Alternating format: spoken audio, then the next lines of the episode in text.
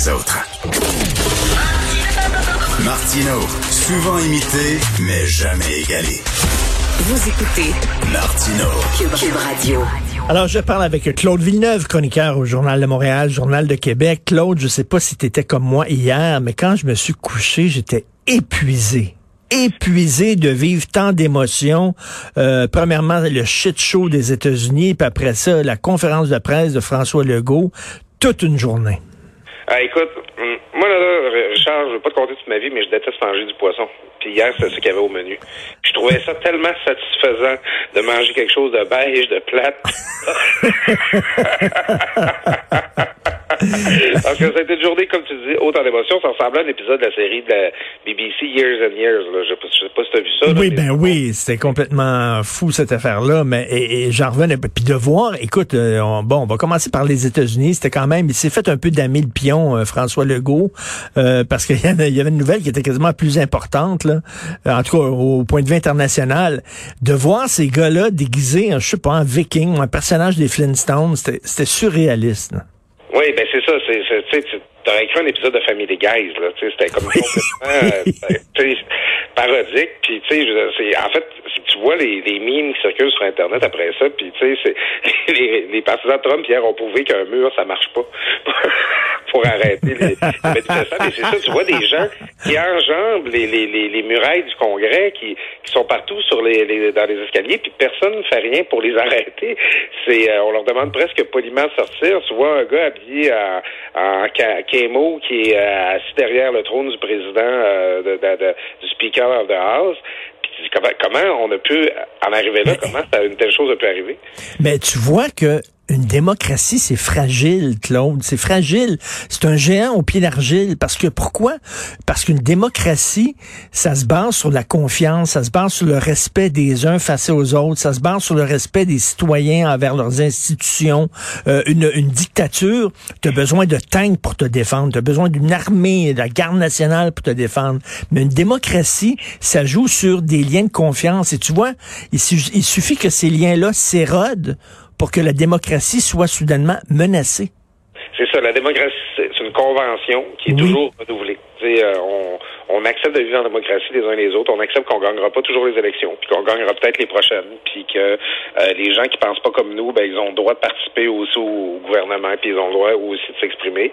Puis ben c'est ça. Si tu dis à partir du moment, tu sais, c'est un petit peu ce, contre quoi on met en garde là, dès le moment. Là, ça, ça fait depuis 2016 contre Hillary Clinton que Trump disait qu'il reconnaîtrait pas nécessairement le, le résultat des élections. Puis il y avait des gens qui le mettaient en garde. C'est grave ça quand quelqu'un s'engage dans une compétition électorale en disant d'avance que si le père il l'acceptera pas.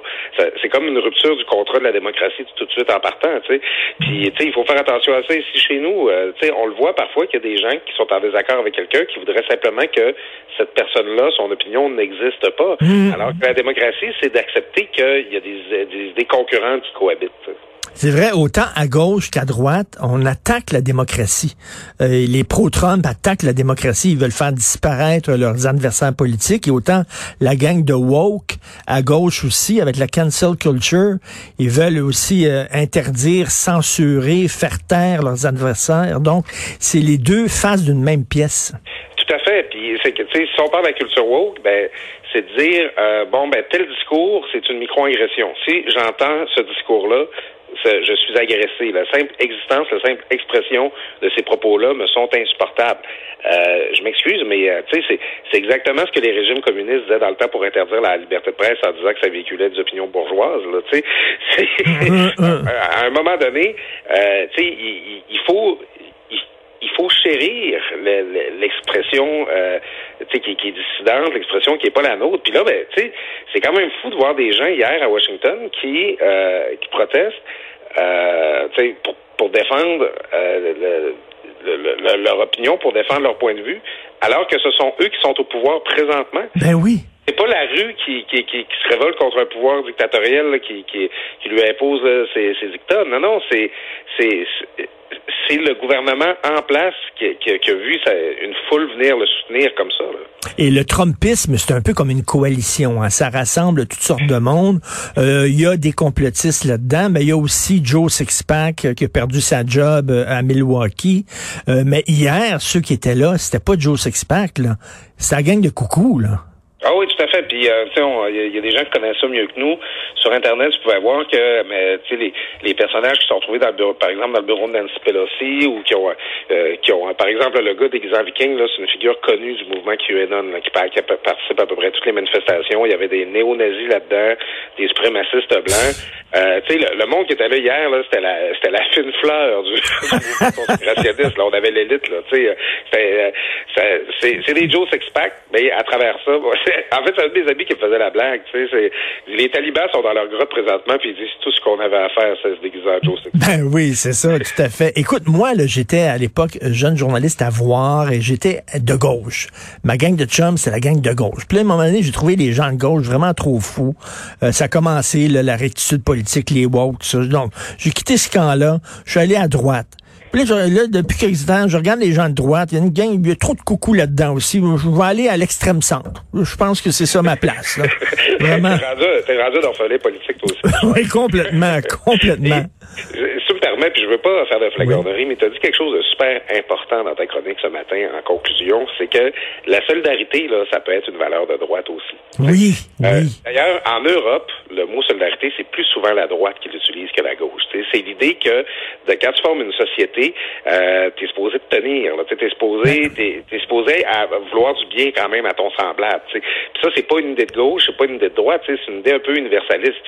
Puis euh, moi, je pense que la, la, la droite gagnerait à se revendiquer de, davantage de valeurs comme celle-là. C'est pas prôner l'individualisme en vous Ben oui, puis tu sais, dans, les, dans les, les, valeurs conservatrices là, que la droite là, brandit là, souvent, ben, c'est le sens de l'honneur, c'est euh, aider ton prochain, c'est euh, euh, tu sais, euh, t'impliquer dans l'armée, par exemple, euh, protéger ton pays, etc. Il me semble qu'on a, ils ont perdu ça à droite énormément. Écoute, le, le reconfinement, euh, bon, écoute, on a entendu toutes les métaphores sportives possibles et impossibles. On est à troisième période, il a retiré son gardien de but, douzième round, etc. Euh, euh, mais dans quatre semaines, il est mieux d'avoir des bons résultats parce que les gens vont dire, c'est pas vrai qu'on a fait tout ça pour rien, là. Oui, c'est ça. Puis il va falloir que ça paye. Puis, euh, tu sais, c'est c'est pas clair que ça va arriver parce que bon, c'est on, on c'était assumé hier là, on était on était beaucoup dans le symbole là, euh, euh, bon c'est un un couvre-feu, c'est vrai, mais c'est bon quand même assez léger dans le sens que vous allez pouvoir faire sortir euh, faire les besoins de votre chien là, les gens vont pouvoir aller travailler, tout ça les commerces vont finir plus tôt, c'est vrai, mais euh, tu sais je voyais euh, le, le blogueur antagoniste là sur sur Twitter hier qui disait que 80% des lieux d'éclosion de l'automne restent ouverts. Les usines, les écoles.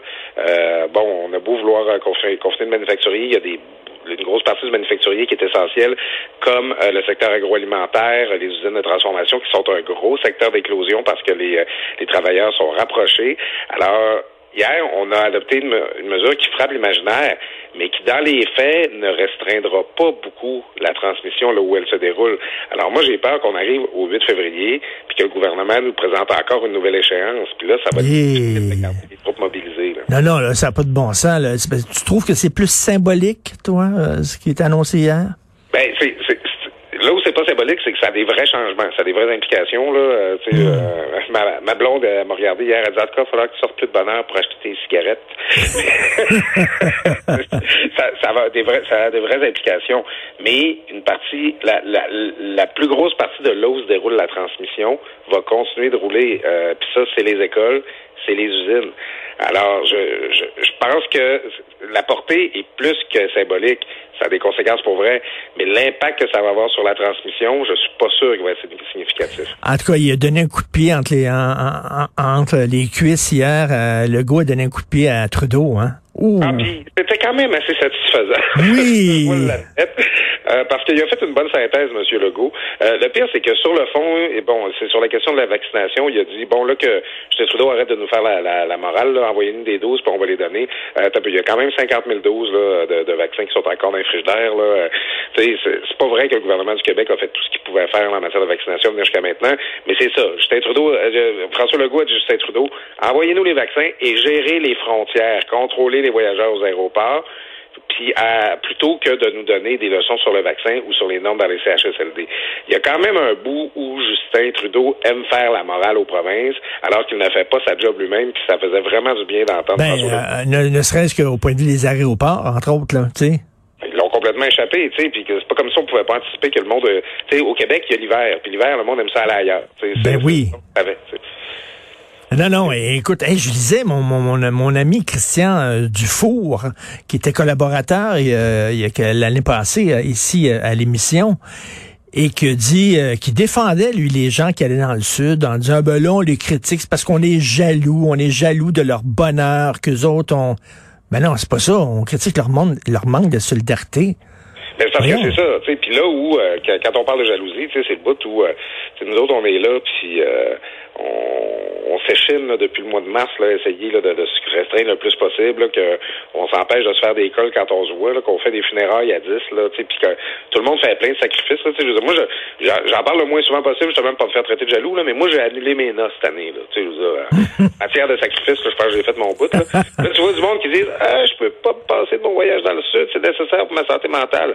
Euh, je, je, vous ferai pas une liste de tout ce que j'ai sacrifié pour euh, qui ont eu ma santé mentale cette année. Là, tu sais. Ben oui c'est ça qui est choquant, tu sais. Puis en plus, tu viens de faire traiter de mouton par des conspirationnistes.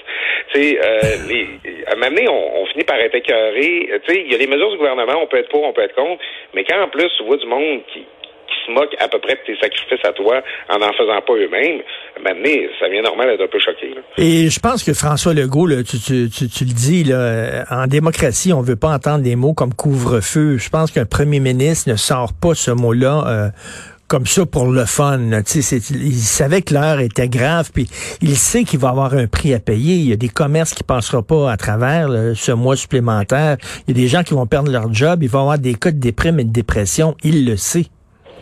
Ouais, écoute, euh, euh, je le dis souvent depuis le début de la pandémie, euh, François Legault, c'est un obsédé de l'économie qui a été forcé de plonger volontairement son pays en récession, c'est pas en dépression. Euh, en, soi pour lui ça doit être très traumatique d'avoir à vivre ça. Donc annoncer un couvre-feu, il y a personne qui va en politique pour faire quelque chose comme ça. Euh, puis euh, écoute, on est au dixième mois de la pandémie, puis on arrive à cette solution là à ce moment-ci. Là, c'est pas ce qui aurait été privilégié, c'est pas ce qu'on a, c'est pas ce qu'on aurait voulu faire du côté du gouvernement, mais on le fait néanmoins. Puis, y avait-tu le choix? Ben c'est ça, tu sais. C'est pour ça que la personne qui va avoir le plus les yeux sur la balle, puis sur les résultats, puis sur la transition, c'est François Legault, parce que lui-même, s'il est pour avoir décidé de faire quelque chose comme un couvre-feu, il veut que ça marche, tu sais, il veut pas l'avoir fait pour rien. Euh, puis il va bien gros espérer que les Québécois, on l'aide de notre côté en essayant de réduire, restreindre la transmission le plus possible. Tout à fait. On se croise les doigts. Merci beaucoup, Claude. On se reparle demain. Bonne journée. Salut. Bonne journée à toi, Richard.